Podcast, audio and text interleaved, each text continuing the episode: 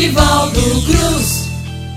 Mais um! Eita, é Cordel, meu compadre, minha comadre, como é que você tá? Tá bem? Eu espero, desejo e acredito, se não estiver vai ficar. Pode acreditar. E eu quero dizer o seguinte, que hoje, hoje a gente vai homenagear o poeta Adalto Borges. Poeta Adalto Borges é, Borges é um dos grandes poetas com vários, vários, vários e vários cordéis, um melhor do que o outro. Eu só não sei de onde o Adalto é. Eu sei que ele reside já há muito tempo em Feira de Santana e é um cordelista de mão cheia. Hoje a gente vai declamar aqui O Gigante e o Menino. Eu declamo e você ouve. O Gigante e o Menino, do poeta Adalto Borges. E o poeta diz assim: Minha avó contava um caso que eu acho interessante. E eu guardo na memória, mesmo num tempo distante, com saudade eu imagino a história de um menino que lutou contra o gigante. Num lugar muito atrasado, nos tempos coloniais, apareceu um gigante que vivia nos matagais. Era um monstro pavoroso, talvez o mais cavernoso entre os outros tantos mais. Aquele monstro vagava lá de fazenda em fazenda, devorando as criações numa ganância estupenda. Só de noite ele saía, porém depois se escondia no fundo de uma fenda. Assim levou muito tempo, causando a destruição de todos os criatórios de uma vasta região e os fazendeiros coitados cada vez mais preocupados sem ter qualquer solução. O gigante era esquisito e tinha um jeito feroz. Com suas pernas compridas, era sagaz e veloz. Se fosse visto à distância, por medo e repugnância, o povo perdia a voz.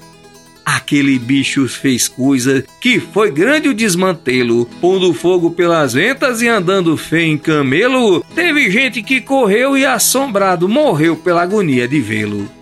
Certa vez o dito monstro, já não tendo o que comer, atacou um lugarejo e fez o povo correr. A polícia foi embora e saiu do mundo afora só com medo de morrer.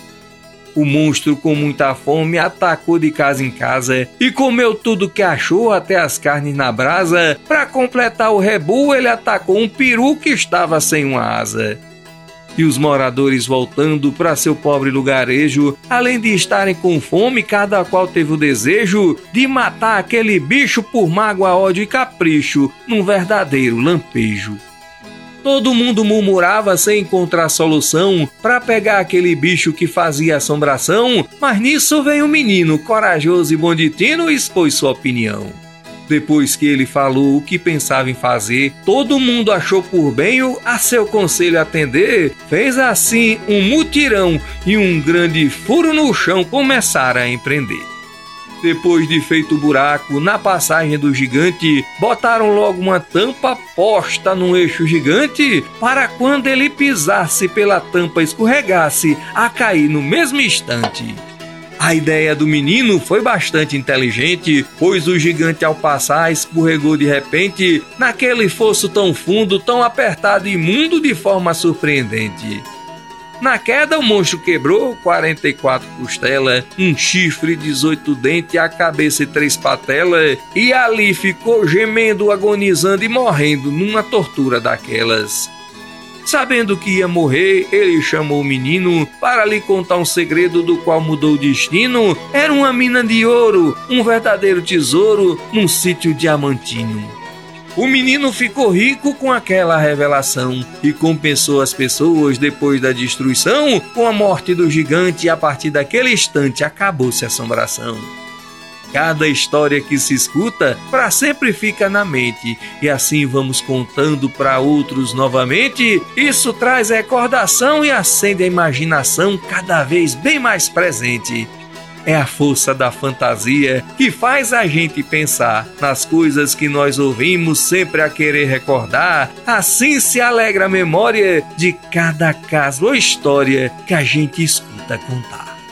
Enquanto nós contamos, a história permanece na nossa imaginação, pois a mente não esquece, desse jeito a fantasia traz-nos de volta a alegria que muito nos internece. É por isso que a criança precisa escutar a história, para guardar os personagens sempre vivos na memória e assim, quando crescer, para sempre reviver durante sua trajetória. Eita! É isso aí, rapaz. É inteligência, coisa nossa, coisa da gente. Isso é cordel. Isso é poeta Dalto Borges. Isso é o nosso Eita é Cordel. Um beijo no seu coração. Viva a cultura popular brasileira. Viva a cultura popular nordestina. E viva nós!